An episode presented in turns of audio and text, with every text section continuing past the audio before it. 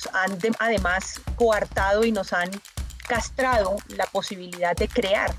Entonces, si uno no es empleado, no es viable y usted no puede crear porque si crea es muy difícil, porque si crea se va a quebrar, porque si crea la competencia es terrible, porque si crea nadie le va a ayudar.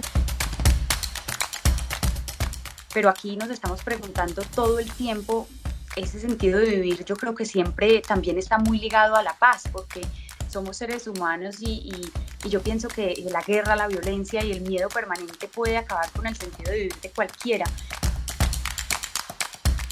Y, justamente por lo que dice Cata del tiempo, el tiempo que esto requiere pues para construir o reconstruir ese tejido tan dañado por la misma violencia, pues sumarle a esas lecturas, sumarle a esas historias la conversación.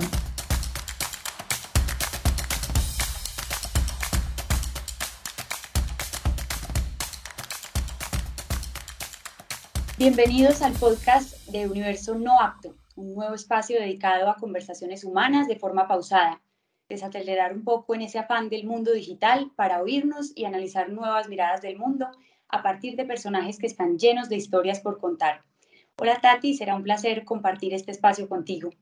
Hola Cata, en Universo No Apto estaremos dirigiendo y conversando con los invitados por supuesto, a quienes ya escucharon, que es Catalina Franco Restrepo, periodista y magíster en Relaciones Internacionales y Comunicación, y la encuentran como arroba Catalina Franco R en Twitter.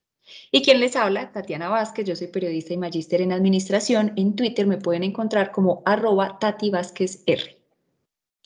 Pues sí, Tati, hoy tenemos el honor y el placer de que la primera invitada de nuestro podcast Universo No Apto sea la periodista y librera colombiana Claudia Morales, que actualmente tiene una librería preciosa llamada Árbol de Libros en Armenia y a la que muchos de quienes amamos la literatura sentimos muy cerca, pues seguimos no solamente sus recomendaciones de libros, sino sus columnas y lo que expresa a través de sus redes sociales para conocer la visión de una mujer muy humana y que se ha caracterizado por ser muy inteligente y muy abierta en la expresión de sus opiniones y en cuanto a su propia vida. Claudia, bienvenida, es un verdadero placer y gracias por hacer parte de Universo No Apto. Catalina y Tatiana, muchas gracias. Es un placer estar con ustedes. Me encanta la idea de la creación de contenidos como estos y pues para empezar quiero decirles que les agradezco por la invitación y que le deseo larga vida a Universo No Apto. Muchísimas gracias Claudia y gracias a ti por tu generosidad. Bueno, empecemos a hablar eh, porque la idea de Árbol de Libros nació cuando te acercaste a la literatura infantil al nacer tu hija. ¿Qué fue lo más valioso que encontraste tú en la literatura infantil como para que cambiara tu vida y cómo le cambia la vida también a un niño al que acercan desde temprano a la literatura? Mira, yo te podría responder de muchas maneras, pero se me ocurre una que precisamente eh, es una idea fresca sobre la base de una charla que hace un ratito tuve en la librería. Y es que yo creo que la literatura infantil es para todos nosotros. La literatura infantil no es solamente para los niños, como su rótulo en el género lo indica, sino que eh, descubrí con mi hija eh, y luego con la experiencia que mi hija tuvo en Espantapájaros, que es el jardín infantil de Yolanda Reyes, donde hay una bebeteca que eh, esos contenidos nos ayudan también a tramitar historias y emociones a nosotros. Eh, creo que parte del lío que tenemos los adultos es que olvidamos muy rápidamente qué es esa experiencia de ser niños y, cómo nos podemos sorprender con el mundo y con las cosas simples, eh, que era la mirada que teníamos cuando éramos niños y que se termina contaminando ya cuando uno va creciendo. Te diría que eso es lo más importante que aprendí a partir de, de ese contacto con los libros eh, cuando ya Isabela eh, nació. Isabela ya tiene en este momento 12 años, así que este recorrido con los libros eh, infantiles lleva exactamente ese tiempo. Claro, es la magia que hace que, que mm, uno vuelva a hacerse lo que yo llamo a veces las preguntas básicas, porque uno va creciendo y se va volviendo a veces como tan tan indiferente a ciertas cosas o da por obvias las que, las que uno cree que debe aceptar en la vida, pero esa literatura de los niños vuelve a traer una magia y a que uno se haga preguntas como inocentes para, para volver a ver la vida con otros ojos. O a veces tan También nos pasa que nos da pena cuando crecemos reconocer que, que ignoramos muchas cosas o que nos queremos acercar a lo que consideramos más infantil. Así es. Sí, sí, yo creo eso. Es que, ¿sabes qué pasa? Eh, nos da esta pena pelotear una pelota, así suene redundante. Es como, como, que, como que empezamos a, sentir como una especie de ridículo eh, por, por, tener ciertos comportamientos o conversaciones eh, de cuando éramos niños y resulta que no hay nada más bonito que seguir jugando. No significa esto que vaya en contravía de madurar, ni mucho menos, ni de empezar a entender la vida, ni verla con otros ojos, poner otros filtros, no, pero pero sí siento que eh, empezamos casi que automáticamente, conscientemente, y repito, por vergüenza, a, dejar cosas tan básicas como eso, como el juego, como conversaciones sencillas, como, como declararnos además sorprendidos e inocentes frente a ciertas cosas que pasan en el mundo. Eh, y yo creo que eso es lo que rescata la literatura infantil. Completamente. Claudia, alguna vez te escuché decir que aún no te considerabas una librera, pero que estabas en el proceso y aprendiendo mucho de los que leen y de los que no leen. Y esa frase me pareció no solo bonita, sino que creo que podríamos profundizarla un poco desde dos puntos de vista. Uno es por qué seguimos siendo un país o una sociedad que lee poco según los indicadores que nos muestran cada año. Si crees que hay alguna razón o es la sumatoria de muchas razones. Y el otro punto de vista es tal vez como el que más me gusta y es valorar a los que leen poco o a los que no leen y bajarle un poquito esa presión a la lectura como algo exclusivo de los intelectuales. Tal vez todos, desde esa misma inocencia de cuando éramos niños, nos podemos acercar a la lectura sin tener un peso tan grande de ser los más sabios o los más intelectuales. Bueno, es una pregunta que tiene muchas, muchas eh, muchos puntos desde los cuales podría responder. Espero que no me falle la memoria para saber cuáles fueron las dudas que planteaste. Lo primero es que ciertamente yo no, no, no, no me parece atrevido decir que soy librera, porque eh, yo conozco a los verdaderos libreros, digamos, a quienes ya llevan eh, muchos años, se han dedicado su vida entera a, a, vivir realmente del mundo de los libros. Y, soy consciente de que me falta la vida entera para poder eh, compararme siquiera con alguno de ellos. Yo, digamos, estoy hablando de Álvaro Castillo, eh, que acaba de, además de sacar un libro precioso que se llama Libro Vejero con, con el Fondo de Cultura Económica. Em, pienso en Alba Inés de la librería Lerner, eh, pienso en Mauricio Olleras de Prólogo, eh, en fin, o sea, yo de hecho estoy en un chat de 80 libreros eh, en el que compartimos experiencias y ahí veo lo infinitamente chiquita que soy comparada con, con estas personas que, repito, han dedicado la vida a este ejercicio de aprender de los libros.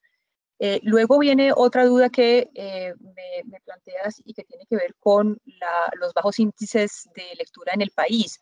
Y sí, ciertamente, si nos comparamos con otros países, Colombia no está en el nivel ideal, pero eh, creo que no es por falta de interés. La, librería eh, Árbol de Libros que está en la ciudad de Armenia es una muestra eh, de que es primero un negocio viable y si es un negocio viable es porque la gente compra libros, ¿de acuerdo? Y si la gente compra libros es porque tiene el gusto por leer o porque siente que regalar un libro es algo hermoso para otra persona. Si esa combinación de factores no existiera, las librerías no podrían sobrevivir creo que Colombia, eh, como país en vías de desarrollo y como seguramente otros países, no entiende la cultura en general como una prioridad dentro de las políticas públicas y pues ahí cae el tema de los libros. Sostener una librería es una tarea infinitamente solitaria frente a la cual uno no recibe ayuda de nadie, sino de las ganas que uno tiene de levantarse todos los días y de abrir la librería y trabajar por los libros. Y luego tenemos muchas, pero muchas, muchas zonas del país. Yo he recorrido las zonas más deprimidas de las regiones de Colombia y no hay libros. Hay algunas que tienen bibliotecas públicas, eh, muchas de ellas sin presupuesto, con muestras de libros limitadas, no siempre en buen estado, y otros donde simplemente no existen los libros y mucho menos pensar que hay una librería. Entonces, creo que eso también es un factor que incide en la baja lecturabilidad. Y luego, también hay que tener en cuenta que muchos de los libros que llegan a Colombia son importados y los costos de importación hacen que los precios al final de la cadena, que son los que tiene que pagar el público, pues para muchas personas sean imposibles. Claro, así es, así es, y, y, tener una librería yo creo que finalmente es un sueño. Quien la tiene ama la literatura y sabe que es difícil, pero lo persigue. Yo te quería preguntar, Claudia, en esta sociedad de la productividad y en ciudades como Medellín, que siguen siendo tan conservadoras, nos inculcan desde chiquitos el estudiar algo que produzca plata. No tanto seguir los sueños, sino siempre como producir al punto de que muchas personas no se sienten tranquilas en su día a día, sino están en constante movimiento. Se nos olvida muchas veces vivir y como contemplar la belleza para tener una vida más rica y más humana. La pandemia yo pienso que nos dio varias lecciones en ese sentido, mostrándonos que el afán no es la única ni la mejor forma de vivir y pues que hay que volver a observar el hogar y la naturaleza.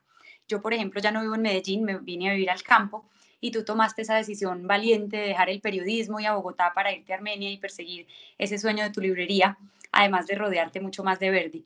¿Qué ha sido, Claudia, lo mejor y lo más difícil de eso y cómo hacer para que la educación incluya más ese perseguir sueños y la contemplación sin enfocarse netamente en la productividad? Mira, esa es una pregunta muy compleja porque lo vivo desde mis memorias como niña, criada en un hogar muy conservador, en el que era, eh, al menos en mi época, en el entorno familiar en el que yo estaba, impensable, no sé, eh, decidir que tal vez algo relacionado con la cultura podría ser viable para vivir. Yo quería ser bailarina eh, y pues esto, mi papá, que era militar, muy conservador y con una mirada muy limitada del mundo, mi mamá era una ama de casa, pues eh, era, era, una idea que, simplemente no se podía discutir. Em, a mí me tocó además un, un, rol de familia en el que estaba casi impuesto que yo tenía que estudiar. E, eso sí, mi papá y mi mamá siempre me dijeron, tiene que estudiar una carrera, usted no se puede quedar como yo, me decía mi mamá, que por casarme tan chiquita y por ser mamá tan chiquita no logré estudiar. Eh, tiene que estudiar, tiene que buscar un trabajo y un empleo eh, en un lugar donde a usted le paguen dignamente y donde aprenda y donde pueda hacer una carrera y tiene que casarse y ojalá tiene que tener hijos. Em, esa es una fórmula que yo no puedo censurar, es decir, hay gente que lo ha logrado de esa manera y creo que ha sido legítimamente muy feliz. Pero ahora yo empiezo a vivir la experiencia con mi hija que tiene 12 años, yo tengo 48, mi hija tiene 12 años, y entonces empiezo a ver eh, lo que ocurre, por ejemplo, en su colegio y lo que es la enseñanza común eh, en, la academia, eh, en las instituciones de educación en nuestro país, y eso que este es un colegio internacional con una mirada un poco más abierta, pero creo que a la educación en general se le olvida una cosa fundamental y es la formación de criterio. Y dentro de la formación de criterio está poder, poder escoger eso que a mí no me dejaron escoger sin el temor de pensar que porque lo escoge de esa manera puede fracasar. Nos han además coartado y nos han castrado la posibilidad de crear. Entonces, si uno no es empleado, no es viable y usted no puede crear porque si crea es muy difícil, porque si crea se va a quebrar, porque si crea la competencia es terrible, porque si crea nadie le va a ayudar. Y pues por ese camino, pues por se ese empiezan camino a morir los sueños, se llenan de miedos, se, quita, se corta la creatividad. Es que yo, a mí también me pasó algo similar, digamos, cuando yo dije quiero ser periodista, escritora y me decían, pero a ti te va bien en el colegio, ¿por qué no te vas por una administración? Hay que estudiar algo que produzca plata y desde ahí empieza uno a sumarle miedos a cada decisión que toma en esa persecución de sueños, en ese fortalecer los talentos para la creatividad. O cuando te dicen, por ejemplo, yo tuve algunos profesores que, que me hablaban de mis habilidades para la matemática, la física, la química, que cómo lo iba a desaprovechar estudiando música, que era, por ejemplo, lo que yo quería estudiar. Y siempre tuve personas que, pues, que de alguna manera interfirieron en ese camino atacando los miedos, pero también como ese desaprovechar talentos cuando podría haberlos utilizado justamente en lo que, en lo que yo quería hacer. Claro, así es. Y si hablamos de pronto, cambiando la, la pregunta de Cata, no desde la productividad, sino del éxito, por ejemplo, Claudia, que puedas tener tu proyecto, como mencionabas al inicio, madrugar, luchar por los libros, por una pasión, conectarte incluso con los mismos eh, clientes, asesorarlos sobre sus lecturas, ¿eso podrías evaluarlo como éxito en tu proyecto específico? Mira, eh, tengo que responderte con absoluta franqueza. Cualquier proyecto que tú inicies sabiendo que allí vas a invertir tu capital, tu capital eh, material, es decir, tu dinero, tu capital emocional, tu capital eh, mental, tiene que ser exitoso. Es decir, está, creo, y yo se lo digo mucho a mi hija, hay que soñar porque lo único que no nos podemos permitir en la vida es que alguien nos robe los sueños. Hay que expresar los sueños y si uno tiene cómo, tiene que luchar por esos sueños. Pero ya luego mm, aterrizar y poner en escena los sueños requiere de una disciplina, te diría que incluso mucho mayor a cuando yo era empleada de un medio de comunicación. Bueno, lo sigo siendo, pues porque yo, soy empleada también del espectador, pero ya no dependo del espectador para vivir.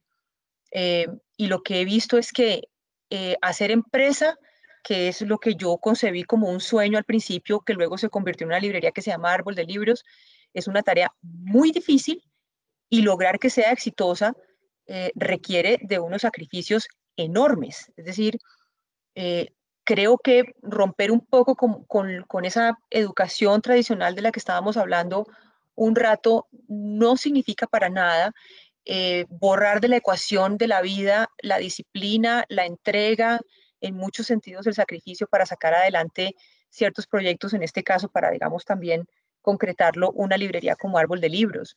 Eh, yo no puedo concebir un sueño, ponerlo en, digamos, en práctica y crearlo y desarrollarlo sin pensar que voy a ser exitosa. Tengo que ser exitosa, eh, porque si no, pues lo más, lo más lógico es que voy a quebrar. Aquí vámonos, completamente. Quiebro en el negocio, eh, se pierde todo. Y empezar, de, además les voy a decir una cosa, lo que, lo que nosotros como familia hemos invertido eh, en la librería es una cosa, pero muy impresionante que incluso al día de hoy no hemos todavía podido recuperar. Hablo de la parte económica porque de nuevo, desde el Estado y desde los bancos la ayuda es nula. Entonces, sí, creo que sí, creo que todas las fórmulas tienen que ir acompañadas de éxito, porque y uno tiene que meterse en la mente que el propósito es ser exitoso. De otra manera, no, yo no podría entender para qué lucha uno por un sueño de esos.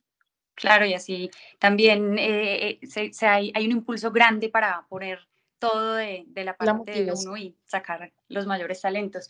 En esos sueños, Claudia, y por ejemplo en el sueño de escribir, que tú hoy eh, pues eres eh, librera en tu librería, pero pues también sigues escribiendo en El Espectador y en tus redes, muchos periodistas y muchos escritores hablan sobre cómo no se puede tener pudor a la hora de escribir.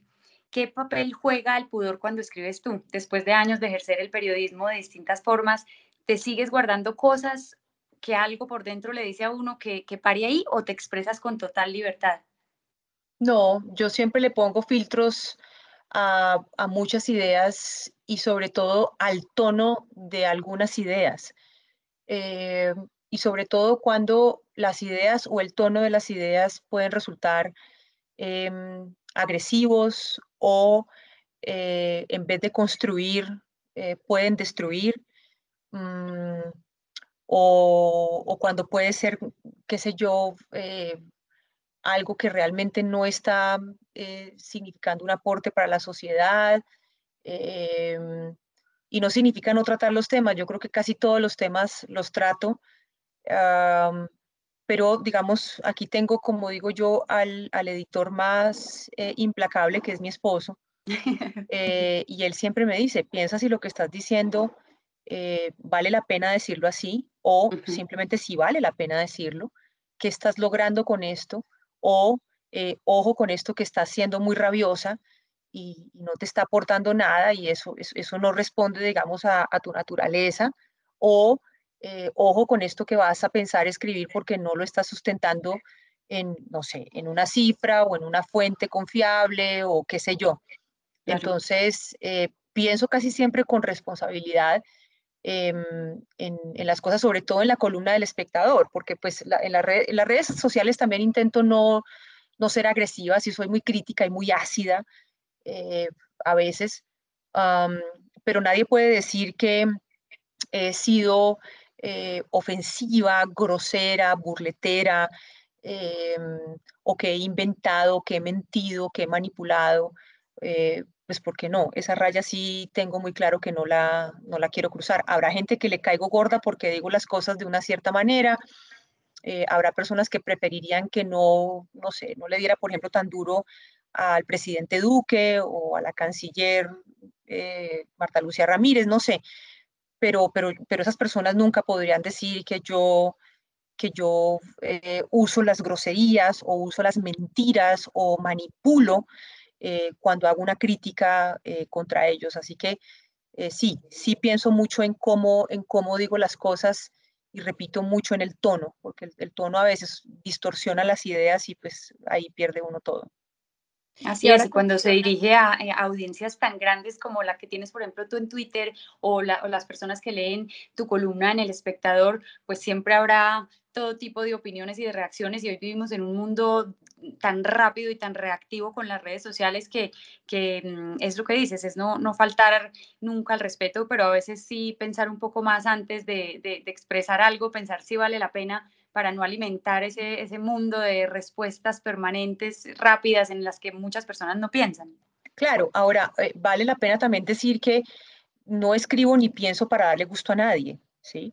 Eh, intentar ser respetuosa con el lenguaje y con las ideas no significa que esté eh, planteando ideas para, para, caerle bien a todo el mundo. Yo tengo perfectamente claro que tomar unas posiciones eh, generalmente radicales frente a algunos temas siempre van a, a, levantar o suspicacias o malestares o rabias de ciertos públicos y realmente no me importa. Es decir, no, digamos, mi rol no es ese, mi rol no es, no es estar pensando o escribiendo para ver si a todo el mundo le parezco que soy fantástica, no, no, no, no, no me importa, pero sí me importa que la gente pueda decir, esta es una periodista mentirosa, porque ahí sí, ahí sí me parece que no, eso sí no.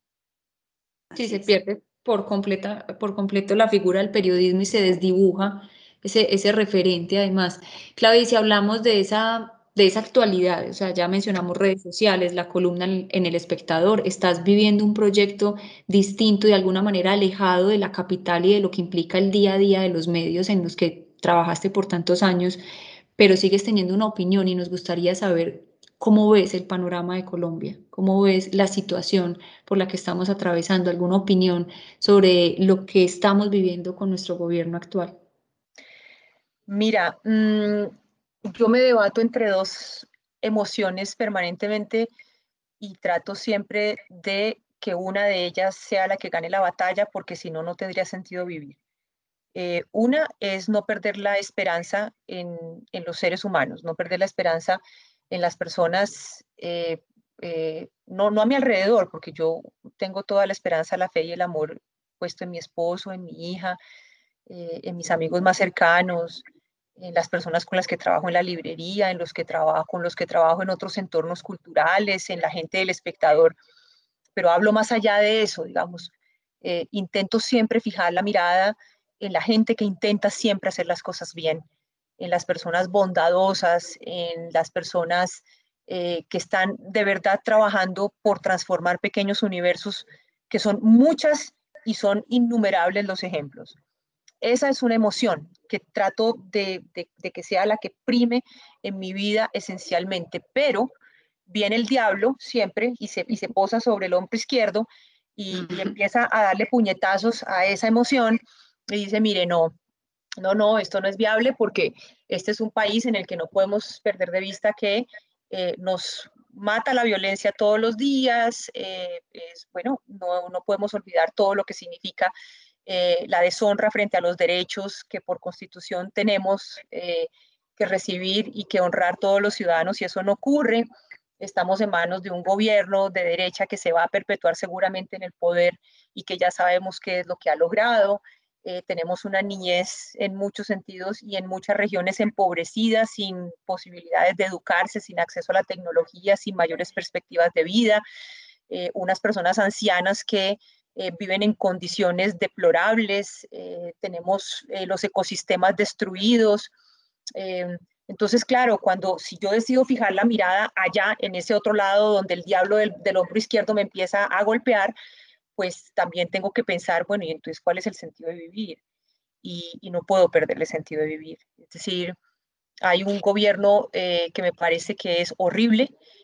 realmente ningún gobierno me ha parecido eh, especialmente bueno. El hecho de, digamos, de haber apoyado el proceso de paz con Santos nunca me pareció y nunca haría que yo dijera que el presidente Santos fue el mejor presidente de Colombia. Me parece que también fue un muy mal, muy mal presidente para Colombia. Creo que Colombia está en mora de tener un presidente que sea capaz de, de honrar su figura y que sea capaz de gobernar para todos los ciudadanos y no para un grupo político y de ciudadanos que son como borregos. Em, pero mientras todo eso ocurre, repito, intento siempre fijar la mirada en la esperanza. Y la esperanza me la dan las personas, y la esperanza me la da la librería, y la esperanza me la da mi rol de ser mamá, y de pensar que en ese rol de criar una niña con principios y con respeto por la diferencia y por los demás, estoy contribuyendo también de otra manera a la sociedad. Em, así que esa sería como la mirada más resumida posible que tengo de, de, lo, de lo que estamos viviendo. Es que esa palabra esperanza, Claudia, es tan importante y me gusta mucho que, que traes como ese concepto de, del sentido de vivir, porque pues hay, hay, hay cosas que en muchos lugares del mundo se dan por hecho, pero aquí nos estamos preguntando todo el tiempo ese sentido de vivir yo creo que siempre también está muy ligado a la paz, porque somos seres humanos y, y, yo pienso que la guerra, la violencia y el miedo permanente puede acabar con el sentido de vivir de cualquiera. ¿Cuál crees tú que es el mayor reto hoy eh, para la paz en Colombia? ¿Cómo podemos hacer para superar el odio y que podamos mirar el presente y el futuro con más compasión y también aprendiendo de las experiencias internacionales que, aunque son particulares y distintas, pues tienen que enseñarnos mucho y hay mucha gente que, que no ha querido como tener eso como un ejemplo válido para, para seguir adelante aquí. Ay, qué pregunta tan difícil, porque es, es, tiene tantas formas de responderse, es tan amplia la literatura, por ejemplo, eh, de ficción y de no ficción sobre los conflictos en nuestro país y en el mundo, que yo empezaría por decir que una primera tarea es leer. Una primera tarea es leer y conocer nuestra historia y conocer la historia del mundo eh, para saber cuál ha sido el resultado de las guerras y sobre todo de las guerras que se prolongan en el tiempo cuando ya además han perdido todos los ideales y simplemente son guerras corruptas guerras corruptas no solamente por los actores que las sostienen, sino porque buena parte de la sociedad contribuye con toda esa perversidad y corrupción que perpetúa esas guerras. Entonces yo diría uno leer, eh, pero eh, también creo que es importante empezar a reconocer el dolor de las víctimas, pero de las víctimas de todos los victimarios, porque es la única manera de ser capaces de ponernos en los zapatos de los otros, de entender la complejidad del perdón y también de entender la complejidad de la reparación. Eh, yo tuve la oportunidad de hacer para RCN Radio hasta diciembre, este diciembre que terminó, eh, unos programas con la Comisión de la Verdad en los que entrevistamos a víctimas y cuando uno empieza a oír las víctimas, las víctimas de todo, las víctimas de las guerrillas, de los paramilitares, del Estado, hombres, mujeres, campesinos, indígenas, de las negritudes, uniformados, en fin, eh, entiende que eh, e-, esos son relatos que todavía están muy escondidos, muy escondidos sobre todo para las personas que creen que armar a la sociedad es la salida, eh, que prolongar la guerra es la salida, que pisotear los procesos de paz es la salida, que criticar los procesos imperfectos es la salida sin proponer eh, eh, otras alternativas. Creo que las víctimas tienen todo por enseñarnos y este país no ha sido capaz de oírlas. así que yo diría esas dos cosas, o sea, se me ocurren mil millones de respuestas más, pero diría que eh, en ese camino, para responder esa pregunta, esas dos leernos, leer nuestra historia, leer la historia de los otros y, reparar, reparar mucho más, mucho más en, las cosas que tienen por contarnos las víctimas desde ahí, desde donde digo. Además, además es que las víctimas le dan a uno una cachetada en la cara de frente cuando, cuando uno les oye las historias y cuando uno entiende el dolor que han atravesado y, y que a pesar de eso quieren un país distinto, no, ya no piensan en la venganza, logran perdonar unos más, otros menos, pero, pero esa, esa facultad de resiliencia que uno encuentra allí eh, y, de una mirada al final bondadosa después de toda la porquería que les ha tocado vivir, pucha, y uno ve otros personajes desde los escritorios llamando a más guerra, llamando a más guerra llamando a más guerra. Yo, pues a mí me parece que eso es incomprensible y creo que solamente si la sociedad repara en las víctimas, eh, puede empezar a entender que el camino no puede seguir siendo la guerra. Es que uno no, puede entender que se vuelva a pensar en la guerra con tantos años de violencia. Yo decía hace poco en, en, una columna precisamente de No Apto, mencionaba el ejemplo de Sarajevo, una guerra tan sangrienta y tan reciente, hace solamente 25 años, y yo hablaba con una, un historiador de la guerra ya que me decía, es muy reciente, es muy doloroso, es muy difícil todavía uno pensar como en dejar atrás, en olvidar en perdonar del todo, pero lo que tenemos claro todos, todos aquí es que la violencia nunca más, nunca va a ser la respuesta. Entonces no entiende uno que tenemos nosotros aquí para aferrarnos de semejante forma a la violencia, es muy doloroso. Es horrible y una cosa que me faltó decir es la memoria. Cuando un país persiste, no un país, porque eso es injusto, cuando un grupo social dentro, de dentro del cual están eh, los grupos económicos, ciertos grupos políticos, los algunos militares, algunos miembros de la policía, algunos periodistas persisten en la idea de manipular o borrar la memoria, allí estamos perdiendo el inicio del camino que tendríamos que recorrer. Y eso es algo que el otro pedazo de país que sí quiere ver la memoria, reconocerla, entenderla, estudiarla, padecerla, sufrirla, para no repetirla, no deberíamos permitirlo. O sea, no deberíamos permitir que ese grupo social que se empeña en borrar la memoria lo logre. Ahí tenemos una tarea muy importante. Si nosotros no logramos sentar una posición activa para que no manipulen y no borren la memoria del país, eh, estamos entregando eh, en bandeja de plata la perpetuidad de la guerra, o sea, y de los abusos y de la injusticia, de la impunidad.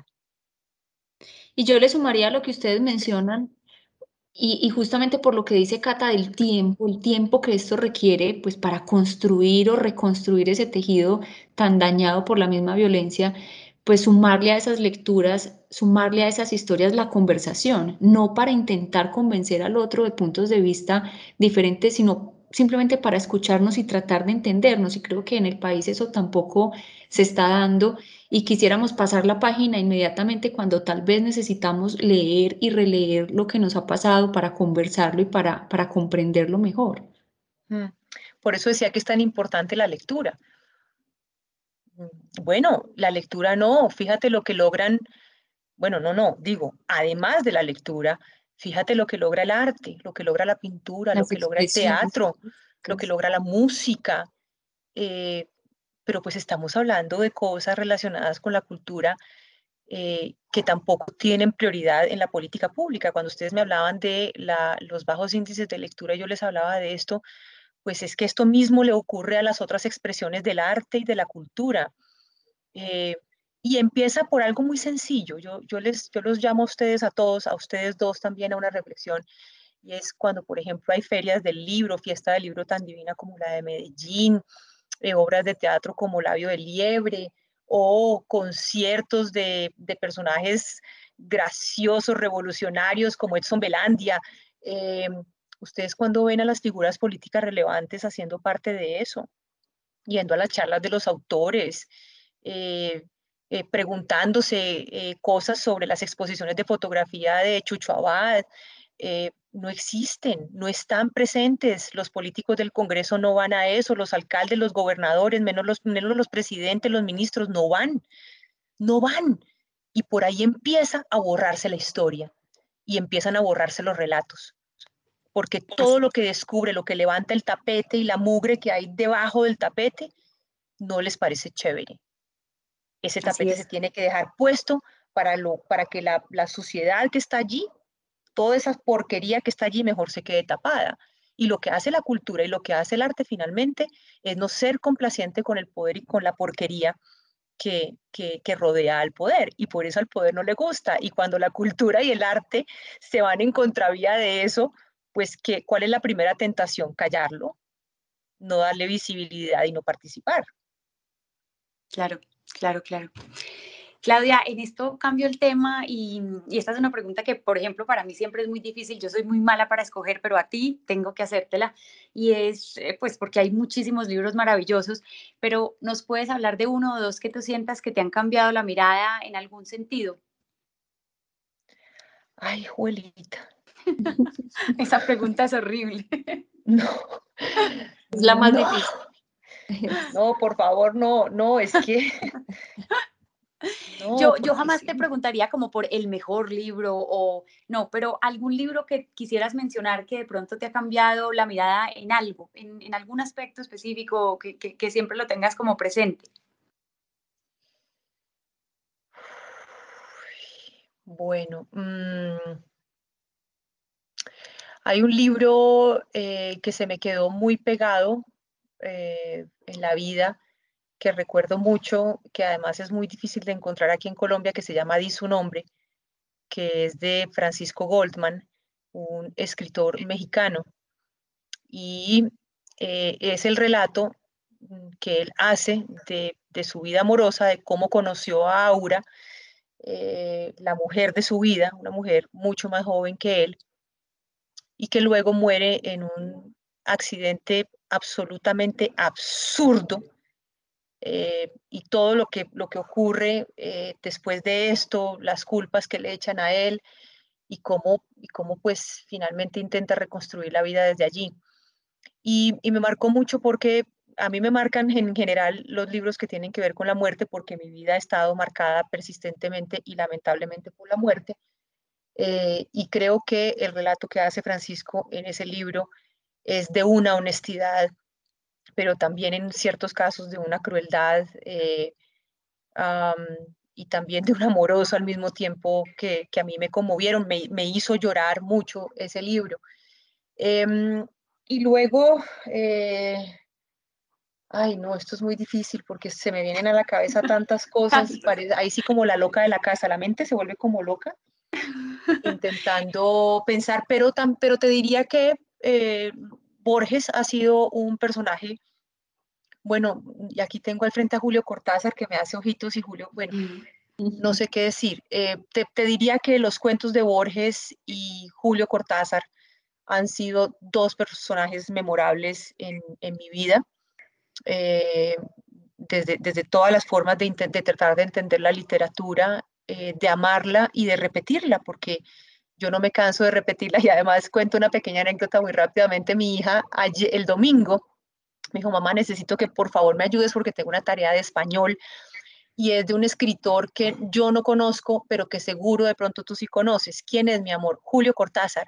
Ay, hermosa. A mí se me salieron los ojos y mi esposo me miró y le dijo a mi hija, le dijo, no, pues o sea, le estás preguntando eso. Pero entonces lo charro esto. Ella tenía que simplemente, pues poner lo básico, unas cinco preguntas, eh, pues nacionalidad, eh, sus obras más importantes, porque fue un escritor eh, notable, si había ganado premios o no, como Llegó cosas de ese estilo. ¿Sí? Y entonces yo agarré todos los libros de la biblioteca de la casa, los de fotos, los de cuentos, las novelas, no sé qué, o sea, agarré esa mesa y le tiré un montón de libros. Aquí te lo tengo todo. y entonces dije, mira, mi amor, si quieres leer un cuento divino de Julio Cortázar, mira, está este, mira las fotos con los gatos, mira los de qué, qué. Y mi hija se volvió y me dice, mamá. Cortázar.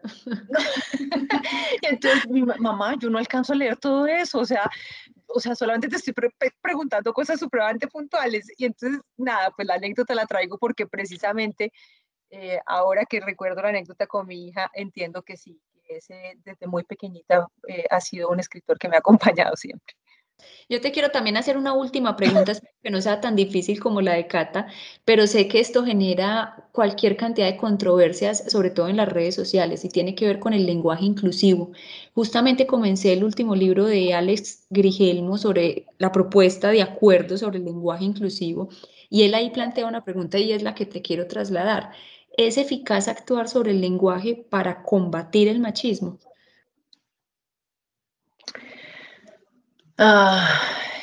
Um, mira, te lo voy a responder de la siguiente manera. Eh, yo hace poco escribí un hilo en redes sociales sobre el feminismo eh, a propósito de una, de una entrevista eh, que salió muy mal, tanto por quien la convocó, que fue Gustavo Bolívar, como por la forma como se desarrolló con sí. dos mujeres eh, que una de ellas pues perdió el control y no la voy a juzgar por haber perdido el control porque además conozco su historia y puedo entender por qué una persona como ella pierde el control. Pero más allá de eso, el tema sobre el feminismo allí quedó expuesto de las maneras absolutamente incorrectas. Y repito, y esto tiene mucho que ver con el personaje que convoca esa conversación. Em, empecé a hacerme preguntas sobre eso y cada vez que yo me hago preguntas relacionadas con el feminismo, como esta que tú me estás haciendo a mí, a la conclusión a la que puedo llegar es que yo no puedo tener respuestas concluyentes, porque creo que el feminismo es algo que yo, al menos yo, estoy aprendiendo sobre la marcha todo el tiempo. Creo que yo soy feminista, creo que todos deberíamos ser feministas, hombres y mujeres, y yo educo a mi hija desde que tengo uso de razón eh, como feminista. Y eh, eh, en esta casa con su papá, es decir, con mi esposo, se habla de la igualdad en todos los sentidos con ella y se le enseña a hablar con criterios sobre la igualdad y sobre el respeto por los demás, incluidas las mujeres. El lenguaje me parece que no es un tema menor, pero creo que es un tema sobre el que todavía hay que hacer debates más sensatos, más abiertos y menos agresivos. Creo que hay unas corrientes del feminismo que no aceptan discusiones, que no aceptan dudas y me parece que ahí es donde caemos en, la estigmatización o en la burla de quienes no han terminado de entender la lucha del feminismo o de quienes simplemente la quieren sacar de cualquier discusión. Eh, yo pensaría eso y esa sería mi respuesta. Primero, que siempre estoy aprendiendo. Segundo, que ese es un tema muy delicado sobre el que tiene que haber mayor debate. Eh, y tercero, aprovecho para recomendarle la lectura de un libro que se llama ¿Será que soy feminista? de Alma Guillermo Prieto, que, es eh, como, como el, libro que más luces me ha dado y me las ha dado por una razón, y es que me provoca más preguntas. Y es maravillosa, ¿no? Feminismo, que también es un libro muy breve pero muy profundo. Así es. Pues maravilloso ese mensaje, Claudia. Y para terminar, me gustaría hacerte una pregunta sencilla, un poquito más filosófica, pero partiendo también de que uno de los mensajes más bonitos que me deja a mí personalmente esta conversación es ese, eso que nos dices de enfocarse en la esperanza a pesar de otras cosas que estén pasando y de siempre seguir buscando ese sentido de la vida y los sueños. Entonces, me gustaría preguntarte, ¿dónde y cómo te has sentido más cerca de la felicidad? En mi casa Qué mm. bonito, es una fortuna. Sí, yo puedo decir que es una fortuna porque eh, este lugar desde donde yo les estoy hablando es un lugar que hemos construido con mi esposo con mucho esfuerzo, em, al que llegamos cuando apenas estaban los cimientos, donde no había ni siquiera pasto. Em, y hoy eh, miramos, miramos lo que hemos logrado. Eh, y, creo que no lo hemos podido hacer mejor. Este es un lugar que está lleno de amor, que está lleno de verde, eh, se restituyó todo el ecosistema eh, y, lo que tenemos no es, no es de millonarios en el sentido del dinero, pero es de millonarios desde la experiencia y desde el placer que nos provoca. Eh, nos sentimos millonarios por eso. Mm, y también es mi casa, mi lugar favorito y mi lugar de la esperanza, porque eh, estoy con un hombre que es extraordinariamente bueno, porque tengo una hija que me reta todos los días en todos los sentidos de la vida y que me genera los mayores placeres en este rol de ser mamá. Y porque además esta casa tiene una extensión grande de árbol de libros. Aquí está la bodega de árbol de libros, Aquí están todos los libros que están en la librería. Entonces, nado entre libros aquí. Un tesoro. Eh, entonces, pues, eh, eh, no, no, tengo que necesariamente salir a la librería para trabajar en, en, el mundo que yo amo. Desde la casa me conecto con ustedes, que también significa para mí un placer. En mi casa están mis gatos. Em, así que este es mi lugar seguro y es mi lugar de la esperanza. Maravilloso, ¿no? Creo y vale la pena decir que desde Armenia, Árbol de Libros puede enviar material a cualquier lugar del país y Claudia como librera o en su proceso espectacular de formación como librera también hace asesorías y acompañamiento y creo que es, es importante mencionarlo aquí antes de despedirnos. Ay, tan divina, sí. Sí, nosotros hacemos pues la atención presencial en el local, obviamente. Estamos en el portal del Quindío, en la ciudad de Armenia. Eh, tenemos la fortuna de que todos los días vendemos libros, todos los días llega gente a la librería y eso pues es extraordinario. Y también esto ya pues fue una idea de pandemia. Em, después de, del encierro obligatorio que nos, nos tuvo con la librería cerrada dos meses y medio, no podíamos acercarnos al centro comercial, eh, se me ocurrió que una manera de empezar a conectar con las necesidades, los duelos, las tristezas y los miedos de la gente era conectándome con asesorías virtuales. Mm, bueno, primero pues porque la gente al principio no podía ir a la librería y luego porque entendía que el retorno iba a ser lento y mucha gente así pudiera hacerlo no lo querría hacer.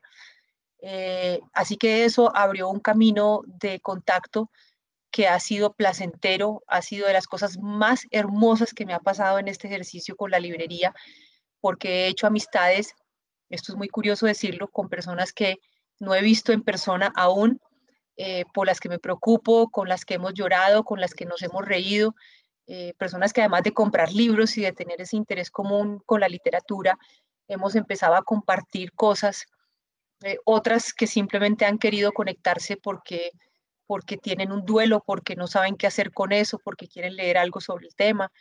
Eh, se volvió casi que un consultorio psicológico, además de las recomendaciones literarias, y eso me ha generado mucho placer. Así que sí, también, pues alargué la respuesta, pero, pero no quería dejar de decir que ha sido un, una actividad que de verdad me hace profunda e infinitamente feliz. Qué bonito, qué se Logra, se logra con árbol de libros. Porque es que en la literatura realmente es donde encontramos esa, esa humanidad, todo eso que tenemos en común. Y pues maravilloso cerrar esta conversación así. Claudia, Tati, pues yo sabía, era una conversación maravillosa, garantizada, un inicio muy bonito y muy humano para este podcast de Universo No Apto, para seguir teniendo conversaciones y abriendo la mente a miradas distintas y humanas que nos permitan construir una mejor sociedad. Muchísimas gracias por hacer parte de Universo No Apto y aceptar nuestra invitación a conversar. Si todavía no siguen a Claudia en Twitter, que no creo que no la sigan, pero la pueden seguir en arroba clamoralesm así como seguir a Noapto en Twitter en arroba noaptoco y en Instagram en arroba noapto raya abajo co. Muchísimas gracias Claudia, Tati, nos oímos muy pronto en el segundo episodio de Universo Noapto. Muchas gracias a ustedes dos, ha sido un verdadero placer oírlas, responder sus preguntas, conectarme con el público que espero que sea muy grande y como les decía al principio, que dure mucho este proyecto de Universo Noapto. Muchísimas gracias.